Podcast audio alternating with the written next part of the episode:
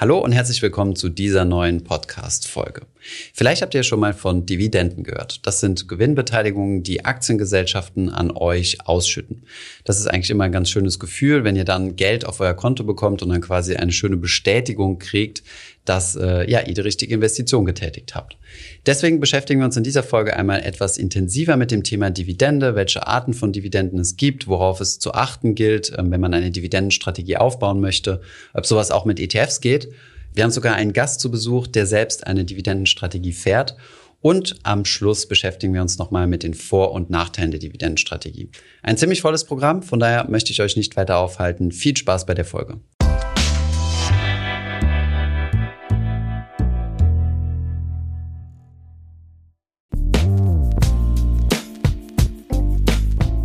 Pro Anteil jedes Jahr eine Dividende ausgezahlt bekommen. Das klingt, finde ich, sehr attraktiv und ist erreichbar mit der sogenannten Dividendenstrategie, in der man sich auf Aktien, die eine Dividende versprechen, stürzt.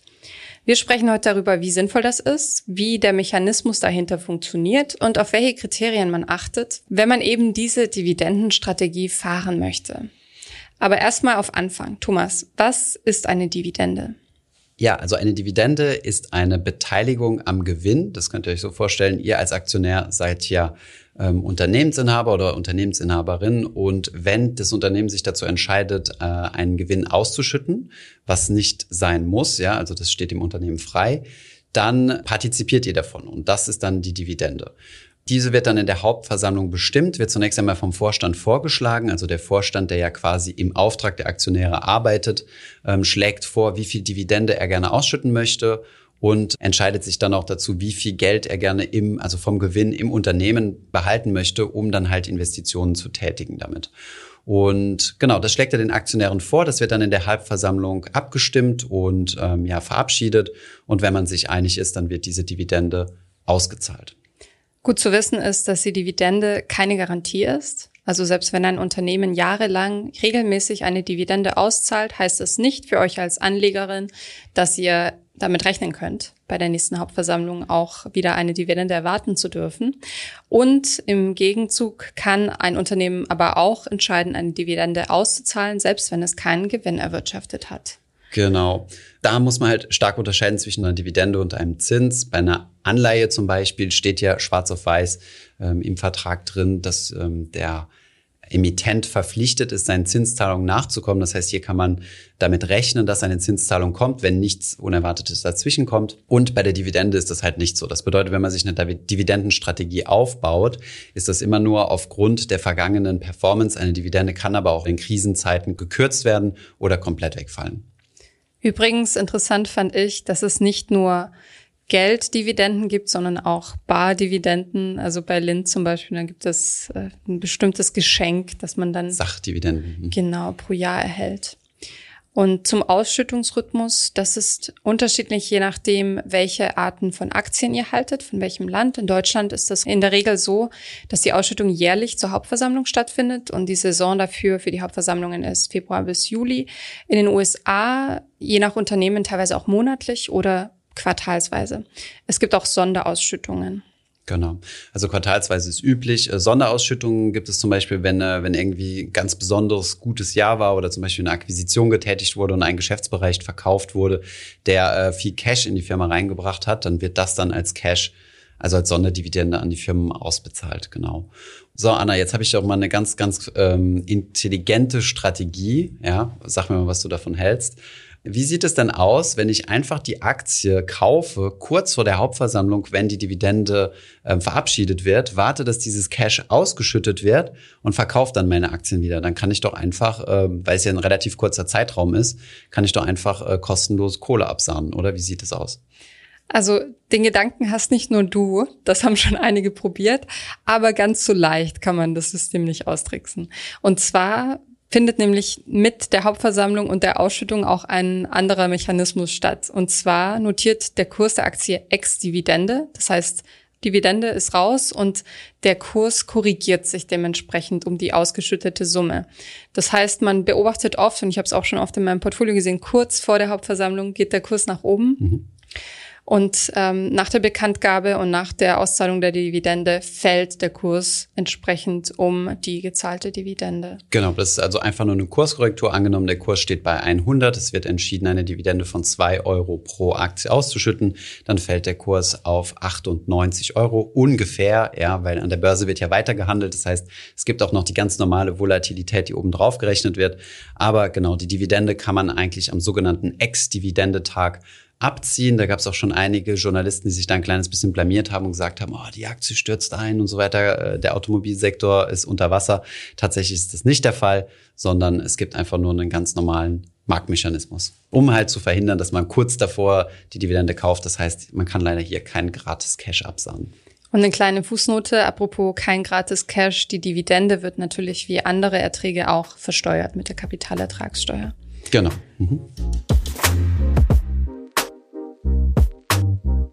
Nun kommen wir zur Dividendenstrategie, die man ja dennoch abgesehen davon auch fahren kann und die auch viele fahren, weil sie sie attraktiv finden aus verschiedenen Gründen, zu denen wir noch kommen.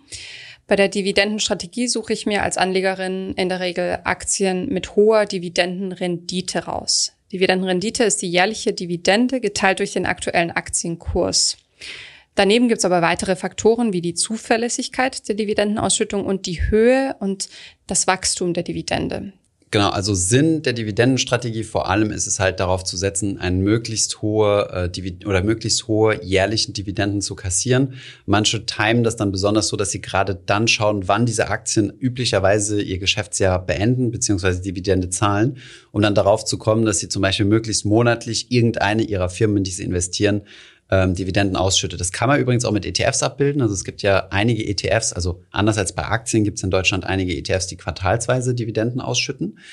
Und da kann man sich zum Beispiel dann drei Stück suchen, die ähm, versetzt quasi ihre Dividende ausschütten und so könnte man sich eine monatliche Dividende ausbauen. Also das nur noch mal vielleicht so als kurzer Hinweis, dass ähm, bei der Dividendenstrategie der Fokus vor allem, also auch auf Kursgewinne, aber vor allem darauf steht, einen regelmäßigen Cashflow zu erwirtschaften, um sich dann, keine Ahnung, anfangs die Fitnessstudio-Mitgliedschaft und später vielleicht die eigene äh, Immobilienrückzahlungsrate damit zu finanzieren. Genau. Und wie setzt man diese Strategie um? Also es ist besonders beliebt, natürlich auf die dividendenstarken Unternehmen zu setzen, die vor allem auch regelmäßig und zuverlässig eine Dividende auszahlen. Ich habe, ähm, dazu kommen wir gleich noch, rausgesucht, was die ähm, Unternehmen mit den höchsten Dividenden sind. Das sind aber, also die mit den extrem hohen Werten sind oft eher kleinere, riskantere Anlagen mhm. und ähm, beliebt sind die Aristokraten. Was bedeutet das? Genau, also es gibt so einen Begriff, der sich so etabliert hat. Also es wird, äh, wie du ja eben schon gesagt hast, auf zwei Faktoren gesetzt. Erstens mal, wie hoch ist die Dividende, ähm, ausgedrückt in der Form der Dividendenrendite. Und auf der anderen Seite, wie konstant wurde die ausbezahlt? Also so ein One-Hit-Wonder wird jetzt nicht in eine, äh, in eine Dividendenstrategie zwangsläufig mit einbezogen, weil es kann ja ein Sondereffekt sein. Wie gesagt, zum Beispiel ein Teilfirmenverkauf oder sowas. Und da gibt's halt diesen Begriff, genau, den du gerade gesagt hast, mit Dividendenaristokraten. Das sind Firmen, die über 25 Jahre hinweg ihre Dividende konstant gesteigert haben. Also die, die ihre Dividende regelmäßig nach oben hin angepasst haben und nie die Dividende ausgesetzt oder reduziert haben. Da gibt's einige und ähm, die Klasse darüber, also über den sogenannten Dividendenaristokraten, sind die Dividendenkönige. Die haben es nämlich ganze 50 Jahre lang geschafft, dieselben Konditionen zu erfüllen. Anna, hast du ein paar Beispiele für uns von Dividendenaristokraten, die raren Perlen, die es geschafft haben, über 25 Jahre regelmäßig die Dividende zu erhöhen? Ja, da haben wir eine kleine Liste und zwar sind da auch ein paar bekannte Namen drunter. Zum Beispiel Johnson Johnson, Unilever, Procter Gamble, S&P Global, Finanzdienstleister und Linde. Das sind alles Dividendenaristokraten, die unglaubliche 25 Jahre lang immer eine steigende Dividende ausgezahlt haben. Das klingt jetzt äh, zunächst einmal super verlockend. Was man natürlich nicht vergessen darf, ist auch hier so dieser äh, Survivorship Bias. Ähm, es gibt natürlich auch viele Firmen, die da rausgefallen sind. Shell war zum Beispiel, wenn ich mich nicht ganz irre, bis zum Corona-Crash noch äh, ein Dividendenaristokrat, super beliebte Dividendenaktie und musste dann ihre Dividende kürzen im Folge des äh, zusammengebrochenen Ölpreises und damit einhergehend den, den schmelzenden Gewinn. Deswegen, ähm, ja, diese Aktien haben es überlebt, aber es gab auch schon andere Dividendenaristokraten, die dann wieder abgestiegen sind. Wir haben ja jetzt die Dividendenstrategie kurz beschrieben. Es gibt da auch Abstufungen und spezifischere Strategien, zum Beispiel die Hochdividendenstrategie. Da sucht man als Anleger nur Aktien, die mehr als fünf Prozent Dividende versprechen und so weiter und so fort. Und wenn ich mich jetzt für die Dividendenstrategie entscheide als Anlegerin oder Anleger, dann ähm, werde ich wie bei einer Anlage in Einzelaktien auch bestimmte Kennzahlen mir anschauen. Welche sind da wichtig? Genau, also ganz am Anfang schaut man sich erstmal die Dividende an, ne, die ausgeschüttet wird. Diese wird dann natürlich immer pro Aktie runtergebrochen. Das ist ja der Wert, der für mich als Aktionär zunächst mal interessant ist. Und dann äh, sagt dieser Wert noch nichts aus. Also ob eine Dividende jetzt drei Euro, fünf Euro, zehn Euro ist, sagt so viel noch nicht aus. Und man muss sie dann ins Verhältnis setzen zum aktuellen Aktienkurs, also zur Dividendenrendite. Wer sagt ins Verhältnis setzen zum Aktienkurs, sagt auch gleichzeitig, dass diese Dividendenrendite schwankt. Das darf man auch nicht vergessen. Das bedeutet, sobald der Aktienkurs sich verändert, schwankt auch diese Dividendenrendite. Das bedeutet, je höher der Kurs geht, desto geringer wird die Dividendenrendite. Denn als Bezugsgröße wird immer die letzte Dividende genommen. Oder man kann sich auch auf sogenannte äh, Estimates verlassen. Das heißt, man schaut sich an, was Analysten denken, wie hoch die Dividende in Zukunft sein wird. Ja, üblicherweise, also wenn man Bewertungsmodelle macht, schaut man sich eher die, ähm, die Estimations an. Wenn man rückwirkend blickt, dann halt die tatsächlich in der Vergangenheit ausgeschütteten. War jetzt ein bisschen, äh, bisschen technisch, sorry für diesen Exkurs, aber es ist halt wichtig zu verstehen, weil viele schauen halt so bei ihrem Broker rein und sehen, ah, Dividendenrendite von vier Prozent oder so. Und am nächsten Tag gehen sie rein und dann sind es nur noch drei Prozent. Und das liegt halt daran, dass der Aktienkurs ja wahrscheinlich gestiegen ist. Dann ähm, das nächste ist dann die Dividendensteigerung. Das ist also die Wachstumsrate der Dividende. Also diese sollte natürlich positiv sein, wenn man auf einen Dividendenaristokrat setzt. Und genau, das sind so die Hauptkennzahlen. Noch ein kurzer Einblick in die Aktien mit den höchsten Dividenden. Ich war erstaunt, denn ich kannte die 2021 äh, weltweit äh, dividendenstärkste Aktie nicht. Äh, ACS.de, ein Bauunternehmen aus Spanien, mhm. mit einer Dividende von satten 38,15 Prozent.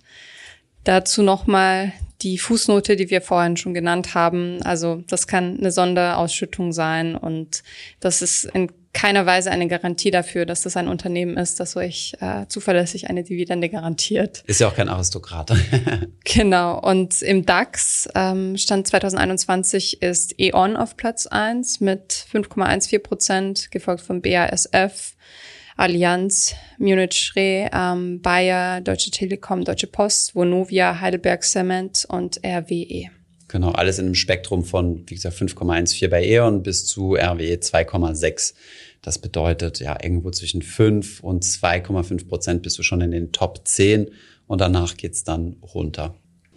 Ähm, übrigens auch, also es gibt auch gewisse Branchen, ne, die besonders hohe Dividenden zahlen. Üblicherweise ist zum Beispiel die Technologiebranche ähm, eine, die äh, so gut wie keine Dividenden bezahlt. Ja, Apple, Tesla, Facebook und Co. Also Apple zahlt jetzt eine kleine Dividende, aber auch noch nicht so viel, lang weit davon entfernt, ein attraktiver Dividendentitel zu sein. Und ähm, auf der anderen Seite gibt es Branchen, die immer sehr dividendenstark sind. Zum Beispiel alles, was mit Immobilien oder Infrastruktur zu tun hat, sieht man auch hier in der Liste ganz gut. Ähm, Vonovia ist mit drin, E.ON auch bis zu einem gewissen Grad kann man das als Infrastruktur oder zumindest Versorger versor bezeichnen. Das sind also so Unternehmen, die quasi schon so an ihrem Wachstumszenit sind und weiterhin Cash produzieren und dieses Cash also nicht mehr großartig reinvestieren müssen, um zu wachsen, wie jetzt zum Beispiel eine Tesla, die neue Fabriken bauen müssen. Und dieses überschüssige Cash wird dann ausgeschüttet. Das heißt, man kann sich beim Investieren äh, in Dividendentitel ziemlich gut ja an gewissen Branchen entlang hangeln und kann andere auf der anderen Seite wieder ziemlich gut ausschließen. Ja. Und wenn das aber trotzdem nichts für dich ist, einzelne Branchen zu durchkämmen und einzelne Aktien herauszusuchen, die eine möglichst hohe Dividende zahlen, gibt es auch hier einen Ausweg über ETFs. Anna, welche Möglichkeiten gibt es, breit gestreut in Dividendenaktien zu investieren? Es gibt ein paar mittlerweile mehr Dividenden-ETFs als noch vor ein paar Jahren. Wir haben dazu auch mal ein Video gemacht. Wir verlinken es euch in den Show Notes. Da gibt es von iShares, Vanguard und Spider, S&P Global zum Beispiel. Das sind drei recht etablierte große Dividenden-ETFs, die dann eben auch auf zuverlässig ähm, ausschüttende Unternehmen setzen. Genau. Damit spart ihr euch natürlich die Auswahl und die äh, Kuratierung der Aktien und ähm, in der Regel fallen da auch keine sonderlich hohen Gebühren an. Genau. Die WKNs zu diesen ETFs, die wir mal rausgesucht haben, findet ihr in den Show Notes als kleine Anmerkung dazu. Aber wie funktionieren solche ETFs? Die basieren quasi auf demselben Index wie quasi das Mutterprodukt. Beispielsweise Vanguard FTSE All World High Dividend. Das Mutterprodukt ist der Vanguard FTSE All World ohne dieses High Dividend. Und dann wird nochmal ein zusätzlicher Filter draufgesetzt und nur diejenigen rausgesucht, also die Aktien, die eine hohe Dividendenrendite haben und das auch über eine gewisse Zeit. Was man dadurch natürlich berücksichtigen muss, ist, dass die Diversifikation darunter leidet. Also es werden weniger Titel. Und in der Vergangenheit war es zumindest so gewesen, dass die Dividendenversion des Vanguard weniger gut performt hat als die Nicht-Dividendenversion, weil halt einfach ähm, Kursgewinne oder Aktien mit hohen Kursgewinnen nicht im Portfolio mit drin waren. Aber genug äh, der Theorie, sprechen wir doch jetzt mal mit jemandem, der ähm, ja selbst die Dividendenstrategie anwendet. Johannes Lotz arbeitet mit unserem Finanzfluss Podcast als Sounddesigner und äh, privat hat er auch einen YouTube-Channel, auf dem er sich über Dividenden austauscht. Hi Johannes. Hi, schön mit euch zu sprechen. Finde ich auch. Erzähl mal, wie bist du zur Dividendenstrategie gekommen und warum machst du das? Äh, da muss man grundsätzlich auch mal verstehen, wie ich überhaupt zum Investieren gekommen bin. Ähm, das hat nämlich so angefangen, dass ich mir erstmal die Finger verbrannt habe mit CFDs. Und da geht's ja ziemlich heiß her, schnell rauf und runter und viel, ähm, ja, es ist einfach eine sehr aufregende Sache. Dann, nachdem ich mir da die Finger verbrannt habe, wollte ich es ein bisschen ruhiger angehen lassen. Und zwar so ruhig, dass ich gesagt habe, okay, ich starte jetzt mal nur mit äh, P2P-Krediten weil ich halt dachte, ich will mir jetzt dieses ähm, passive Einkommen einfach aufbauen. Und von den P2P-Krediten bin ich dann letztendlich zu den Dividendenaktien gekommen, weil die eben auch dieses passive Einkommen liefern. Ne? Du kaufst einmal Aktien und ähm, ja, dann kommt in regelmäßigen Abständen einfach diese Ausschüttung auf dein Konto direkt drauf, ohne dass du nochmal was dafür machen musst. Warum verfolgst du jetzt die Dividendenstrategie? Weil du einen Cashflow generieren willst oder weil du damit eine höhere Rendite machst? Erstens mal, um dieses, also passive Einkommen im Prinzip zu bekommen. Ähm, es ist aber auch dieser Motivationsfaktor, weil wenn du dieses passive Einkommen dir dann aufbauen möchtest und du siehst es ja dann mit jedem Aktienkauf steigen. Ne?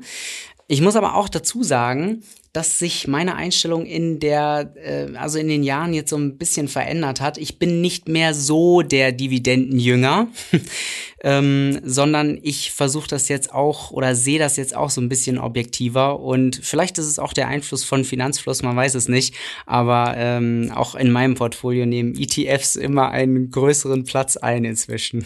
Ah, aber natürlich ausschüttend. Ne? Also davon rücke ich definitiv nicht ab. Mhm. Wonach suchst du deine Dividendenwerte aus und wie viel Zeit kostet dich das?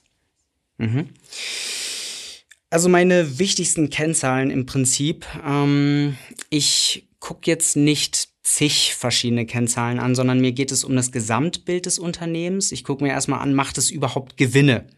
ja, sowas wie äh, Tesla eine lange Zeit halt eben keine Gewinne gemacht hat, das fällt schon mal also direkt unten raus, weil um eine Dividende auch ordentlich bezahlen zu können, muss man sie sich auch leisten können. Und wenn man keine Gewinne macht und nichts am Ende übrig bleibt, dann sollte das Unternehmen definitiv auch keine Dividende zahlen, weil man will nicht als Aktionär, der ja auch, wie ihr vorhin schon gesagt habt, Unternehmens, also Anteile am Unternehmen hat, willst du ja nicht das Unternehmen so weit aussaugen, dass es dann irgendwann kaputt geht. Das mhm. heißt, es sollte einfach funktionieren, es sollte ein funktionsfähiges Business sein, also macht es Gewinne, macht es Umsätze und schüttet es eben nur so viel Rendite aus, wie es sich leisten kann, beziehungsweise also das ist dann eben diese Payout Ratio, die man sich da anschauen kann. Also du gehst nicht nach denen, die am meisten prozentual ausschütten.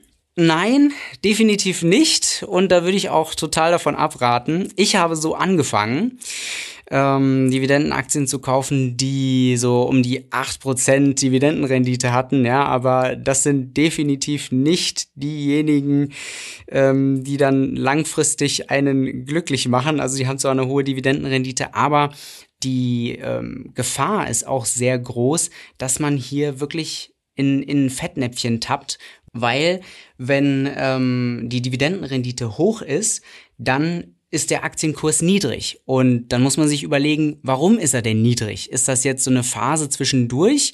Und ist das grundsätzlich ein Unternehmen, was wieder auf die Beine kommt, so? Also ist das entsprechend auch ein großes Unternehmen? Oder ist es vielleicht ein kleines Unternehmen, was gerade so ein bisschen strauchelt und was selbst gucken muss, dass es Geld ähm, heranbekommt. Und da ist es dann natürlich attraktiv zu sagen, okay, wir zahlen jetzt den Investoren eine hohe Dividendenrendite, obwohl sie sich das tatsächlich eigentlich nicht leisten könnten, ja. Hm. Magst du uns ein paar deiner Werte verraten? Ähm, ich habe zum Beispiel auch, also mein, ich, ich erzähle mal meine allererste Aktie, ja, die ich, äh, die ich gekauft habe. Das war Core Civic. Früher unter Corrections Corp of America bekannt. Und das war genau so eine Aktie, die hohe Dividendenrendite hatte. Das ist so ein Beispiel für so eine Aktie, die würde ich heute nicht mehr kaufen. Später ähm, habe ich dann auch sowas wie Johnson Johnson mit ins Portfolio gepackt, was eher so eine sehr große, was ein sehr großes Unternehmen ist und auch eher mit der Marktrendite eigentlich ähm, voranschreitet. Und natürlich auch sowas wie AT&T. Ja, also ähm, das sind jetzt mal so einige Beispiele. Ich habe versucht, das so ein bisschen ausgeglichen zu machen, aber ähm, mittlerweile überlege ich mir halt auch so ein bisschen Wachstum auch ins Portfolio mit einzubauen und äh, auch das ist jetzt in der näheren Vergangenheit auch schon passiert. Dir ist ja bewusst, dass es einige Kritik an der Dividendenstrategie gibt. Wir haben es gerade schon in der Aufnahme erwähnt. Und zwar ist das vor allem ein psychologischer Effekt, diese, diesen Cashflow zu generieren. Was sagst du zur Kritik?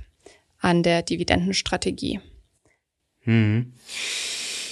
Ähm, es gibt natürlich Nachteile. Ne? Überall, wo es diese Vorteile gibt, gibt es auch Nachteile. Und ähm, da ist eben genau das, was ich schon so ein bisschen angedeutet habe. Wenn man eben nur auf die Dividendenrendite schaut, dann kann sich das eben auch schnell als Niete herausstellen. Man muss wirklich gucken, dass es ein gutes Unternehmen ist.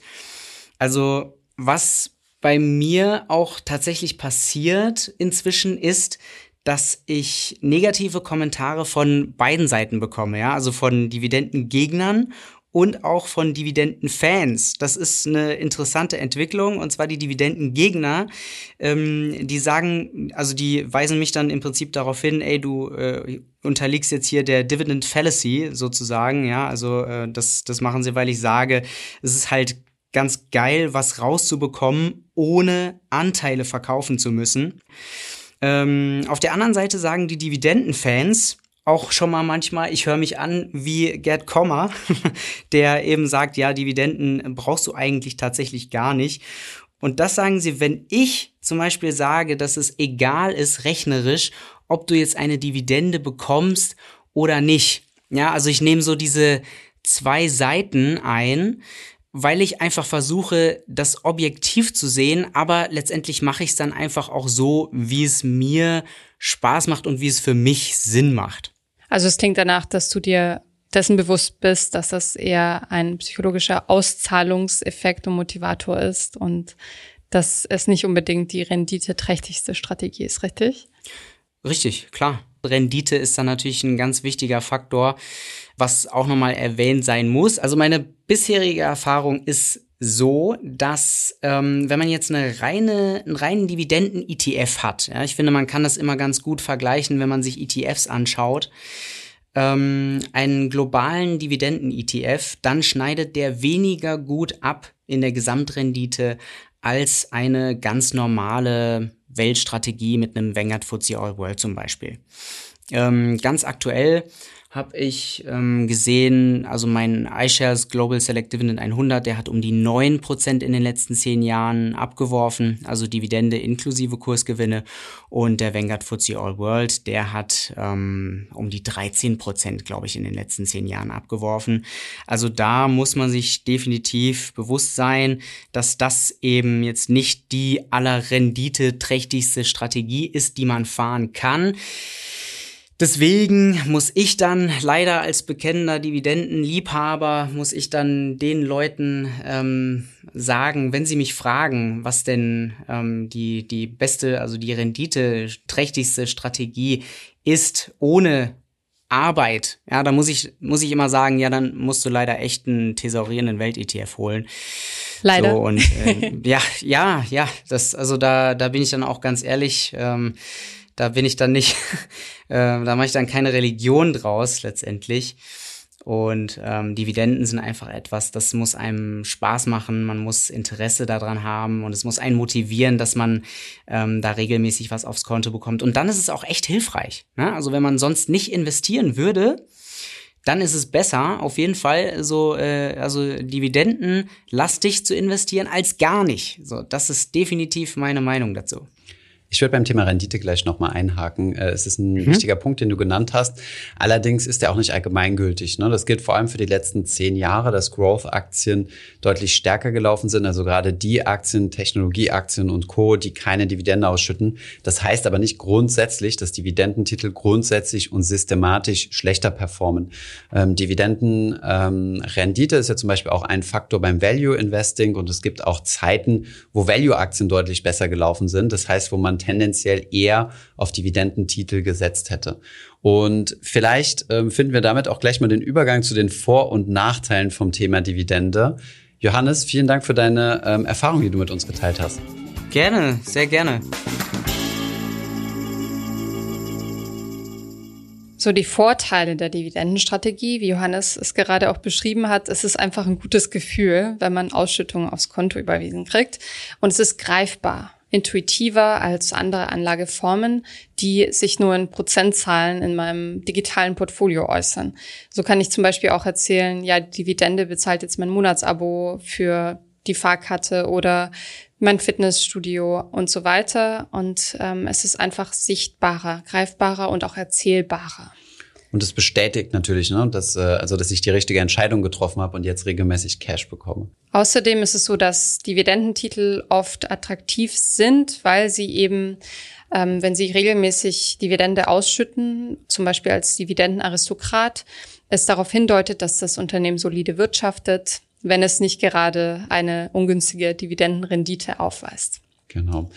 Und dann ein Punkt, den man jetzt irgendwo zwischen Vor- und Nachteile stellen kann, ist, dass es meiner Meinung nach eine Präferenzfrage ist. Das heißt, die Frage, ob jetzt die Dividendenstrategie mehr oder weniger Rendite abwirft, ist, sollte sich eigentlich der Präferenzfrage unterordnen. Das bedeutet, warum lege ich an? Möchte ich langfristig investieren und den Zinseszins nutzen, also mein Vermögen quasi aufbauen und sowohl von Dividenden als auch maximalen Kursgewinnen profitieren, ist es eher ratsam, neutral zu investieren, also in alle Aktien und nicht nur auf Dividendentitel zu setzen. Wenn ich allerdings zum Beispiel schon ein bisschen im fortgeschrittenen Alter bin und mir gerne eine zusätzliche Rente aufbauen möchte, ohne dabei irgendwie aktiv werden zu müssen und einzelne Aktienanteile oder ETF-Anteile verkaufen zu müssen, dann kann ich natürlich auf ausschüttende entweder ETFs setzen oder Unternehmen, die eine höhere Dividende bezahlen. Das heißt, es ist immer auch so eine Frage von, in welcher Lebenssituation befinde ich mich? Habe ich gerade ein laufendes Einkommen und brauche sowieso keine Ergänzung dazu? Oder freue ich mich darüber, dass ich ein paar hundert Euro im Monat mehr kassieren kann? Zu den Nachteilen der Dividendenstrategie. Die Dividende ist euch nicht garantiert. Die Dividendenauszahlung ist freiwillig und in Krisenzeiten wird sie oft gekürzt. Wir haben vorhin schon Beispiele dafür genannt und der Ex-Dividende-Effekt gleicht die Auszahlung gleich danach in der Regel wieder aus. Außerdem gibt es die Dividend Irrelevance Theory von zwei Finanzmarktforschern namens Modigliani und Miller. Und die haben besagt, dass ähm, wenn man Steuern und Kosten nicht mitberechnet, liefert die Dividendenstrategie keinen Wertaufschlag für die Aktie. Genau. Das heißt, eigentlich ist es egal, ob ein Unternehmen in sich reinvestiert und damit das Unternehmen wertvoller macht und dadurch idealerweise der Aktienkurs steigt oder ob es Cash aufs Konto auszahlt. Ein weiterer Nachteil ist, dass eine reine Dividendenstrategie oft mit einem höheren Risiko verbunden ist und ein breit diversifiziertes Portfolio euch oft sogar auch eine höhere Rendite bringt. Genau, die Diversifikation leidet dadurch, dass ich Titel, die keine hohe Dividendenausschüttung haben, ausschließe. So, das war eine lange Folge. Ich hoffe, wir haben euch nicht überfordert. Und ähm, falls ihr doch an der einen oder anderen Stelle mal kurz ausgeklingt habt, ist das nicht schlimm, denn jetzt gibt es nochmal die Zusammenfassung aller wichtiger Punkte. Durch das Ausschütten von Dividenden beteiligen Unternehmen, die an der Börse notiert sind, ihre Aktionäre am ausgeschütteten Gewinn.